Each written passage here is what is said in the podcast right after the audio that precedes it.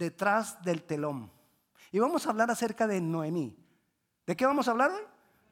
No, detrás del telón. Y vamos a hablar de Noemí. ¿De qué vamos a hablar hoy? Detrás del telón. Vamos a detenernos un momentico a leer la genealogía de Jesús. Algunas veces usted dice, ay pastor, yo estoy leyendo y puros nombres, puros nombres. Y ahí en eso, ¿qué, qué le pido a Dios? Que puros nombres. Vamos a mirar. Mateo capítulo 1 está la genealogía de Jesús. Alguna vez cuando les estuve hablando de Raab, vimos la genealogía de Jesús. Pero hoy no vamos a hablar de Raab. Dice así, eh, vamos a leer el 5, pero yo le quiero leer desde un poquito, desde el 1. Si quieren no lo pongan ahí en la pantalla solo cuando lleguemos al 5.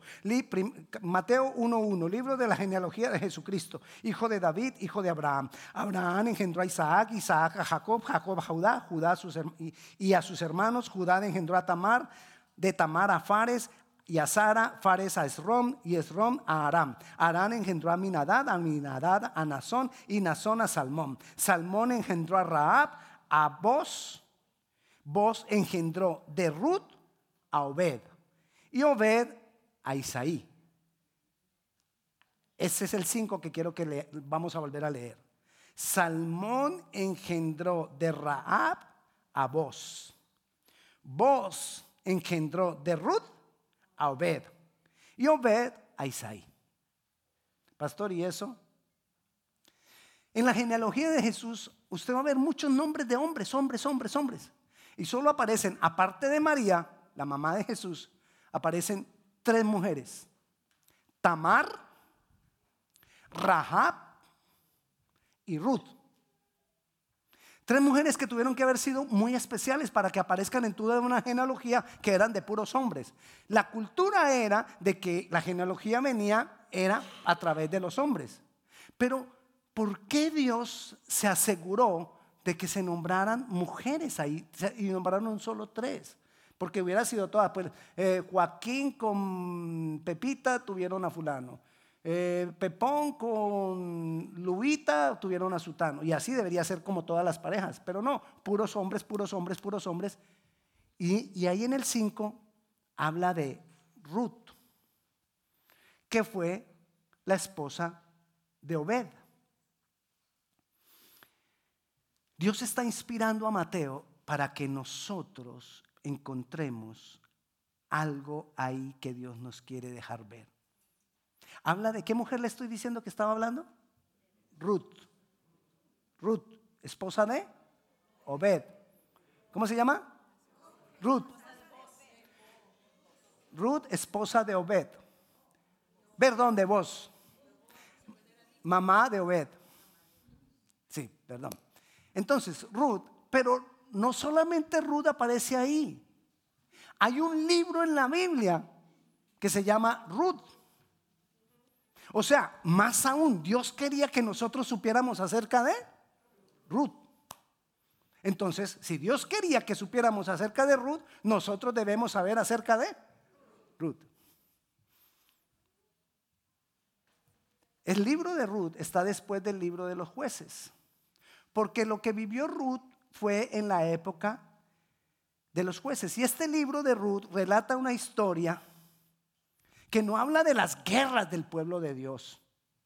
No habla de reyes quitando un rey, poniendo otro rey. No habla, no habla de intrigas de política. No habla de matanzas. No habla de la crueldad de la época. Pero sí nos relata la historia de una familia. Una historia cotidiana, una historia normal de una familia. No está hablando de gobernadores, sino de una familia común y corriente. Más, una extranjera. Ruth era una extranjera. Así como nosotros. Nosotros somos extranjeros, no estoy hablando de esta nación, estoy hablando de en la tierra. Dice la Biblia que nosotros somos como peregrinos y extranjeros en esta, en esta tierra. Ruth era una mujer extranjera. Somos peregrinos y extranjeros porque nosotros no somos, incluso nosotros, incluso nosotros, no somos hijos de Dios, de haber nacido de Dios como Jesús. sino que somos hijos de Dios en adopción. ¿Ok? Bueno, más o menos así era Ruth. Pero Dios a nosotros, aquellos que nos ha adoptado como hijos, nos ha, dado, nos ha dado el mismo amor y los mismos derechos y las mismas promesas que a los hijos. O sea que tenemos lo mismo. Entonces le voy a contar la historia de Ruth. Había una mujer en Belén llamada Noemi. No, Noemí, porque tiene tilde en la I, Noemí. Llamada Noemí. Ella se casó con Elimelech. Pero hubo hambre en la tierra y entonces ellos se fueron para la tierra de los moabitas. Los moabitas era una tierra donde tenían muchos ídolos. Adoraban a Baal. Baal son demonios. Tenían muchos dioses. Pero ellos se fueron para allá porque había hambre. Y allá llegaron Elimelech y Noemí. Tuvieron dos hijos, Malón y Kelión. Pero Elimelech murió. Y los dos hijos crecieron y se casaron con dos muchachas, Orfa y Ruth. Yo le estoy dando ahí todo, todo el, le estoy contando todo lo de la familia. No lo tome a chisme, solamente que le estoy poniendo al día. Entonces ellos se casan con Orfa y con Ruth. Pero estos dos hombres, los dos hijos de Elimelech y de Noemí, mueren. O sea, que ¿qué se le murió a Noemí? El esposo y después los dos hijos. Y ella queda con las dos nueras ahí. En la época, en esa época, que una mujer no tuviera un hombre que viera, que viera por ella, era una mujer abandonada. Podían robarla, podían abusar de ella. Eh, mejor dicho, la pobreza iba a ser terrible de una mujer que no tuviera hijo varón que la defendiera o esposo que la defendiera. Y estas tres mujeres quedan las tres solas. Entonces Noemí le dice a sus dos nueras, váyanse y busquen esposo. Ahí vamos. Vayamos entonces eh, a, el libro de Ruth. Está, le dije que estaba dónde? Después de qué? Después de jueces. Y jueces está después de Josué. Ruth, es un libro tarea. Leer todo el libro de Ruth. Son cuatro capítulos. ¿Quiénes aceptan la tarea? La tarea? Ok, entonces, dice así, vamos a leer. Ah, les, les dije, ¿no? Que Noemí quedó sola. Noemí decide regresar a Belén. Para la solución para Noemí dice, yo aquí no puedo estar, mejor me voy para mi tierra. Y regresa, va, a regresar a, a Belén. Pero antes de regresar a Belén, ahí es cuando le dice a las dos nueras, váyanse cada una por su camino, busquen esposo porque conmigo no van a poder estar porque las tres solas no hacemos nada. Ahí vamos. Versículo 15, capítulo 1. Y Noemí dijo a Ruth, he aquí tu cuñada se ha vuelto a su pueblo y a sus dioses. Vuélvete tú tras ella. Respondió Ruth, no me ruegues que te deje y me aparte de ti, porque a donde quiera que tú fueres, iré yo. Y donde quiera que vivieres, viviré. Tu pueblo será mi pueblo y tu Dios mi Dios. Donde tú murieres, moriré yo y allí seré sepultada. Así me haga Jehová y aún me añada que solo la muerte hará separación entre nosotras dos. Y viendo Noemi que estaba tan resuelta a ir con ella, no dijo más. Vemos acá, recuerde que ellas estaban en Moab, pueblo de idolatría, pueblo de muchos dioses. Pero cuando usted oye lo que dice Ruth, ¿usted le parece que sea una mujer idólatra que tiene muchos dioses? No, mire, la, mire las frases que Ruth dice.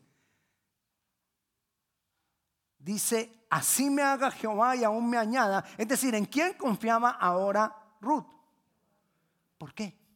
Si ella era de Moab, si ella era una mujer idólatra, si ellos adoraban a Baal, ¿de dónde sacó Ruth? De Noemí. ¿Quién le mostró a Ruth? A Dios. Noemí. ¿Quién apareció en la genealogía? Ruth. ¿Pero quién estaba detrás del telón? Noemí. Porque Noemí fue la que le mostró con su propia vida a Dios, a Ruth. Imagínese lo que empieza a decir Ruth. Tu Dios será mi Dios. ¿Usted se imagina que alguien pueda decirnos a, nosotros algo así? Yo he visto que ese Dios que tú tienes es maravilloso. Como, así como es ese Dios contigo, yo quiero estar ahí con ese mismo Dios. Eso es estar detrás del telón de alguien. Que con nuestra vida nosotros le mostremos quién es Dios. Que nosotros le mostremos cuál es la verdad. Que nosotros le mostremos qué es lo, verdadero, lo que verdaderamente nosotros debemos hacer en cuanto a nuestra espiritualidad, en cuanto a nuestra entrega por Dios. ¿Por qué Ruth resolvió irse para Belén? Por el testimonio de Noemí. Dios tenía un plan con Ruth, que fuera de la genealogía donde iba a venir el Salvador. Y entonces, como Dios tiene un plan con Ruth, Ruth era moabita. ¿Qué tenía que hacer? Traerla de allá para Belén. Y entonces, ¿a quién manda para traerla para Belén? A Noemí. Qué confiable era Noemí para Dios que le encargó tremendo trabajo. Yo necesito traerme esa muchacha. ¿A quién mando? Voy a mandar a Ruth. Voy a mandar a Noemí, porque Noemí sabe estar detrás del telón. Detrás del telón de quién puedes estar tú. De pronto alguien va a ser grande en medio de nosotros. Quizás no seamos nosotros los que vamos a ser grandes. Pero tú te imaginas cuando Noemí y Ruth lleguen a la presencia del Señor, ¿tú crees que Dios solamente le va a decir, venga Ruth, usted fue de la genealogía de Jesús? ¿O también va a tener en cuenta Noemí? Va a tener en cuenta Noemí. Porque Noemí fue el instrumento. Noemí fue el medio. Noemí era la que estaba detrás del telón. No fue la que recibió la fama de estar en la genealogía de Jesús. Su nombre no estuvo en esa genealogía, pero sí está en este libro. Dios quiso que nosotros supiéramos del testimonio de Noemí. Noemí decide regresar a Belén, porque regresar a Belén no eran los planes de Noemí, eran los planes de quién? De Dios.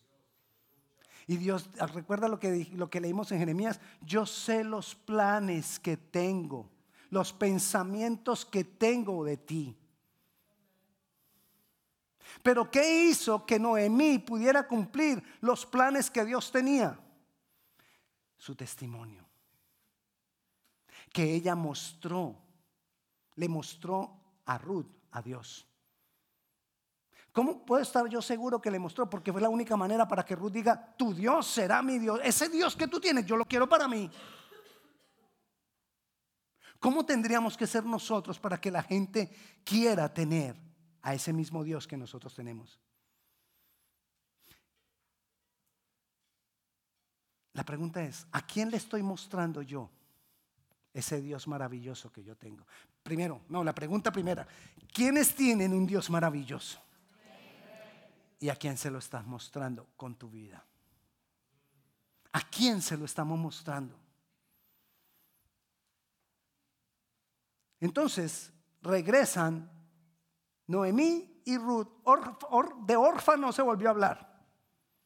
Porque Orfa dijo, ay, aquí no hay hombre para mí. Chau, chau, te vi. Me voy. No Ruth. Porque Ruth fue sensible al testimonio que recibió de Dios. Regresan a, a Belén. Y entonces Ruth le dice a Noemí, como nosotros no tenemos mucho dinero, vayamos, déjame, yo voy a ir a recoger espigas. Recoger espigas es que iban los sembradores recogiendo los sembrados y se iban cayendo espigas y ellas las iban recogiendo para llevárselas para tener que comer. Entonces Ruth le dice a Noemí, yo, yo tengo que ir a recoger espigas, no tenemos nada que comer. Y se va a recoger espigas a la hacienda de un hombre llamado Boz. Pero usted ya se tiene que imaginar qué pasó, porque ya leímos la genealogía de Jesús y dice que Ruth de perdón, Boz tuvo a Obed, ¿de quién? De Ruth. Bueno, ella se va a recoger espigas y entonces vos la ve y empieza a averiguar por ella y empieza a preguntar quién es ella y le dicen, no, ella es pariente de usted, una pariente lejana, pero que acabó de volver, volvió con Noemí. Era la nuera. ¿Cómo así? Y él empieza a investigar y a preguntar, ¿quién es esa muchacha? A vos le toca esforzarse, según las leyes, que no la vamos a hablar ahora, pero según las leyes de Israel le toca esforzarse para poder lograr llegar a casarse con Ruth. Pero él hace todo lo que tiene que hacer, según la ley, para casarse con Ruth. Y finalmente se casa con Ruth. ¿Y qué pasó con Noemí? Noemí no era nada de vos. Pero mire lo que pasó con Noemí. Capítulo 4. Ya, ya hemos leído cuatro capítulos, estamos ya en el final. Capítulo 4, versículo 13. Vos pues tomó a Ruth y ella fue su mujer.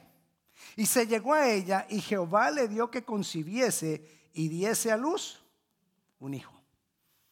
Y las mujeres decían a Noemí, mire lo que le decían las vecinas a Noemí, loado sea Jehová que hizo que no te faltase hoy pariente cuyo nombre sea celebrado en Israel, el cual será restaurador de tu alma y sustentará tu vejez, pues tu nuera que te ama lo ha dado a luz y ella es de más valor para ti que siete hijos.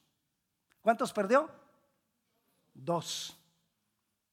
Pero esa mujer a quien ella le mostró a Dios, le iba a ser para ella más que siete hijos. Porque la iba a mantener y la iba a mantener bien. Porque iba a, a ser parte de la restauración que Noemí necesitaba de su vida. Cuando tú estás detrás del telón de alguien, Dios te recompensa.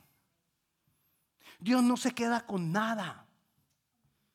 Cuando tú estás detrás, del telón de alguien, aquí la idea no es que pensemos, ¿y quién está detrás de mi telón? No, sino yo detrás del telón de quién estoy. Y cuando nosotros estamos detrás del telón, entonces el Señor se glorifica en nuestras vidas. El Señor se manifiesta en nuestras vidas y va a proveer para nosotros y va a cuidar de nosotros. ¿Leímos hasta cuál? Hasta el 15. Mira lo que dice el 16. Y tomando Noemí el hijo, lo puso en, su regazo y fue su haya. ¿Qué es su haya? La que lo crió, la que lo cuidó, la que, la que estuvo ahí pendiente del niño. ¿Cómo se llama el niño? Obed. ¿Sabe quién era ese niño? El abuelito del rey David. ¿Quién lo crió? Noemí. Qué confiable era Noemí para Dios. Primero Dios la toma para traer a Ruth. Luego la toma ahí en medio de Ruth para mostrarse a Ruth trae a Ruth y luego la pone para criar al abuelito del rey David, de donde vendría la genealogía de Jesucristo. Qué confiable era Noemí. La pregunta es, ¿soy yo confiable? ¿Soy yo confiable para Dios? Yo sé que quizás algunos de nosotros podamos tener problemas, podamos tener dificultades, pero no miremos el cuadro pequeño. ¿Usted se imagina a Noemí mirando el cuadro pequeño cuando se muere su esposo y luego se mueren sus dos hijos? Ella mirando el cuadrito pequeño, ¿qué sería? Dios no me ama. Dios no me quiere. Mire, me trajo de Belén para que yo quedara aquí sin esposo, sin hijos, desamparada, abandonada, sola, para que cualquier hombre venga y haga lo que quiera conmigo. Eso es si ella se pusiera a mirar el cuadro pequeño. Pero si nosotros miramos el cuadro grande, el cuadro completo, Dios tenía un, Dios tenía un plan. Dios siempre tiene un plan. Por eso nosotros podemos estar confiados en que los pensamientos y los planes que Él tiene para mí son buenos, son de paz, son de bendición. Que quizás hoy yo no lo esté viendo completo, que quizás hoy pueda estar en angustia, que quizás hoy pueda estar en dificultad, que quizás hoy pueda tener algunas, algunas cosas que no son fáciles. Pero yo tengo que confiar en que Dios tiene un plan completo. Cuando Noemí se le murió su esposo y se le murieron sus dos hijos, ella no sabía cuál era el plan de Dios. Para ellos no era fácil ir a, un seminario de profetas a ver que le dijeran qué iba a pasar. Bueno, nosotros tampoco. Tenía que confiar en Dios. Pero ella seguía mostrándole su Dios a los demás. A pesar de estar en dificultad, a pesar de haber quedado sola, a pesar de haber quedado abandonada, a pesar de no tener luz para el camino, ella seguía mostrando su Dios. Ella no desistió. Y por eso Ruth dijo, yo voy contigo. Cuando Ruth dijo, yo voy contigo, yo creo que Dios dijo, bien Noemi, necesitaba que te trajeras a Ruth para nosotros.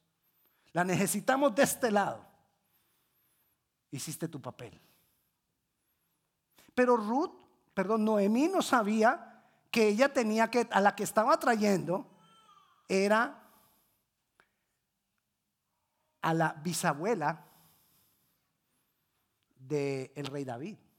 Ella no sabía, porque todavía no habían pasado las otras dos generaciones. Ella no lo sabía, pero ella pero era confiable para Dios. Tú no sabes cuando estás orando por alguien, cuando estás mostrándole a Dios a alguien, tú no sabes lo que Dios tiene con esa vida. Cuando tú estás invitando a alguien a la iglesia, cuando tú estás llamando a alguien, hey, ¿qué te pasa? ¿Por qué has dejado de venir? No dejes de buscar al Señor, sigue con fe. No es que tengo muchos problemas, no importa, sigue con fe, sigue avanzando. Cuando tú estás haciendo eso por alguien, tú no sabes los planes que Dios tiene con él pero tú estás confiando en que los planes de Dios para Él y para ti son planes de paz, son planes de bendición, son planes buenos. Tenemos que aprender a mirar el cuadro completo. Hubo momentos difíciles, hubo momentos de angustia. Podemos, podemos, estar nosotros en este momento en una dificultad, en un momento difícil, en un momento de angustia, en un momento donde, donde no tengo dirección, en un momento donde quizás me he detenido, pero yo tengo que continuar adelante. Debo seguir viviendo el testimonio. No me puedo quedar en medio de las dificultades. Debo tener confianza en que Dios tiene un plan mayor y más completo. Y oremos por ese plan mayor y más completo que Dios tiene para con nosotros. Si estoy luchando con un pecado, debo salir adelante y dar testimonio de él. Si estoy sufriendo por, con, con situaciones difíciles que se han venido contra mí, debo salir adelante y dar testimonio de él y Él poco a poco irá cumpliendo su plan en cada uno de nosotros. Dios había escogido a Ruth, pero para tener a Ruth necesitaba alguien detrás del telón. Todo gran hombre de Dios tuvo a alguien detrás del telón. Toda persona en Dios necesita a alguien detrás del telón y Dios aquí, en medio de nosotros, está necesitando que más y más de nosotros estemos detrás del telón de alguien. Pero necesitamos hacerlo. Preguntémosle a Dios, Señor, detrás del telón de quién estoy. Porque no podemos pasar la vida sin darnos cuenta que Dios cuenta con nosotros. Dios sacó de la aflicción a Noemí, restauró su alma y lo que había venido a ser dolor por la pérdida de sus hijos y quedando sola, Dios lo convirtió en gran, gran bendición. Imagínese que las demás personas, las vecinas, dijeran, ella, tu nuera, es de más valor para ti que siete hijos. Es una gran bendición lo que tú tienes. Entonces, mira el plan de Dios. Dios escoge a Ruth. En su plan, Dios envía a Noemí. Y en su plan, Dios restaura a Noemí para criar al abuelito de David. Ese era el cuadro completo. Dios tiene un cuadro completo contigo. No importa lo que esté pasando ahora. Si tú te mantienes dando testimonio de Dios, Dios cumple el plan que tiene contigo. Pero ¿cuál es mi responsabilidad? Permanecer dando testimonio de ese Dios en quien nosotros creemos o decimos que hemos creído. ¿Cuál fue el medio? Óigame la pregunta, ¿cuál fue el medio que utilizó Noemí para mostrarle a Dios a Ruth? Su forma de ser su propia vida. Estar detrás del telón es revisar cómo es mi vida para mostrarle a otro ese Dios que yo digo que tengo. ¿Cuántos de nosotros somos cristianos? Pero de verdad.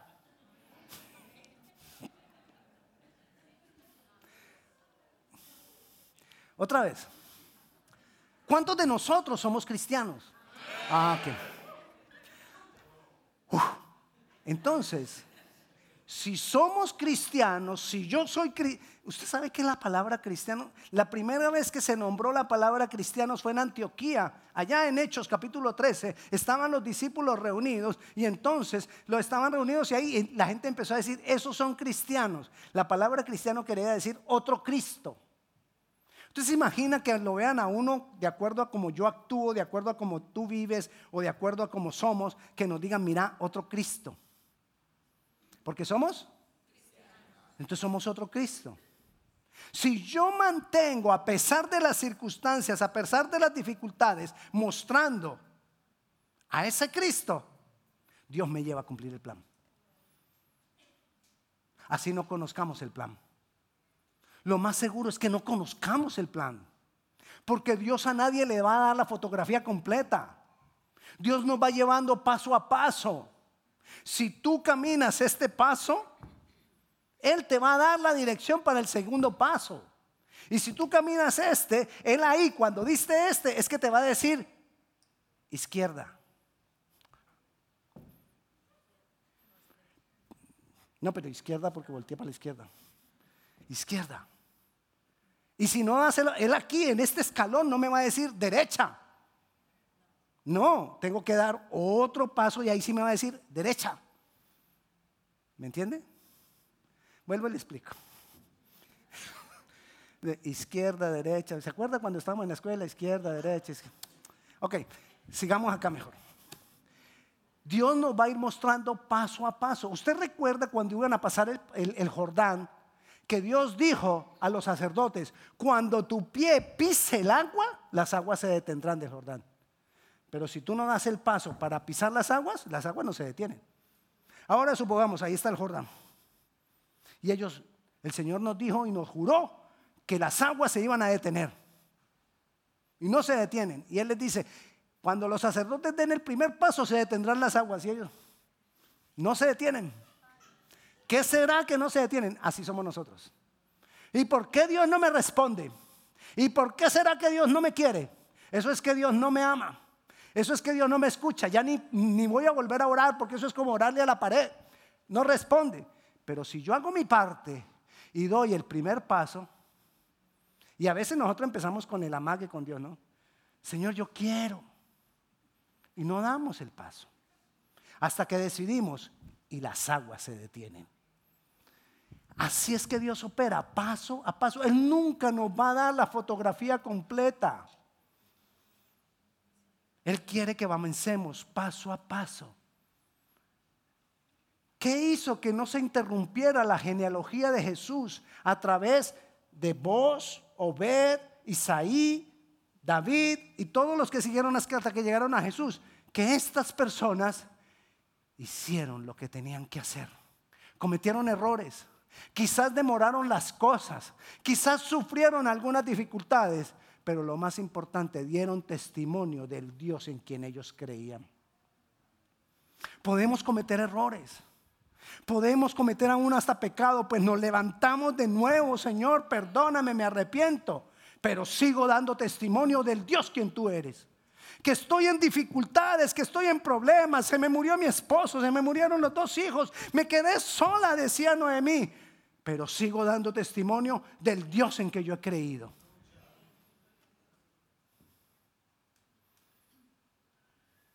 ¿Cómo se llama eh, su hijo, Cindy? Humberto. Nosotros no sabemos lo que Dios va a hacer con Humberto. Amén.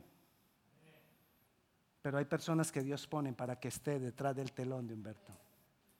Porque Dios tiene un propósito. Así con todos los niños. Así contigo que están recién llegando. Así contigo que llevan muchos años en el cristianismo. Pero la pregunta es, ¿estoy dando con mi vida testimonio del Dios que yo digo que existe, del Dios que yo confieso, que yo profetizo, o del que yo hablo? Esa es la pregunta. ¿Qué dice Jeremías 29:11, el versículo que nos vamos a memorizar? Esa es una palabra que está el Señor. Porque yo sé, dice el Señor, porque yo sé los pensamientos que tengo acerca de vosotros Dios tiene un cuadro completo acerca de ti. Solo permanece dando testimonio del Dios vivo que tenemos con tu propia vida y vas a ver que los pensamientos que Él tiene para ti son pensamientos de paz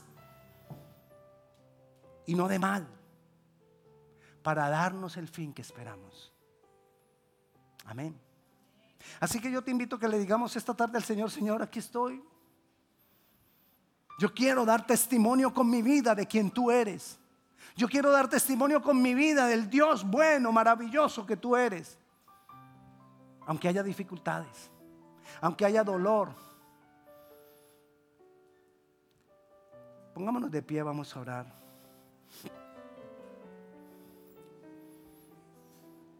No importa cuál sea la situación, la circunstancia, cualquier cosa que tú estés viviendo o hayas vivido hace poco. Vamos a decirle al Señor, yo quiero dar testimonio de ti. Señor Jesucristo, aquí estamos.